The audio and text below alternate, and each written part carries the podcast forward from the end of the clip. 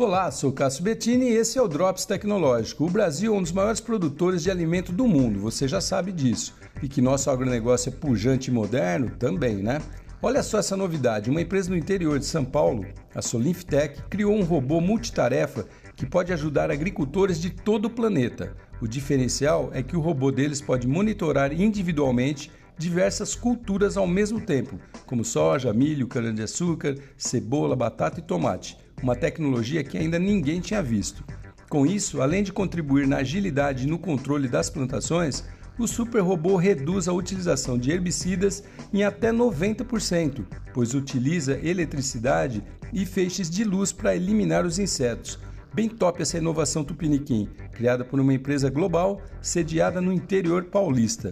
Além de pop, o agro brasileiro é realmente tech, né, pessoal? Sou Cássio Bettini compartilhando temas sobre tecnologia, inovação e comportamento. Até o próximo.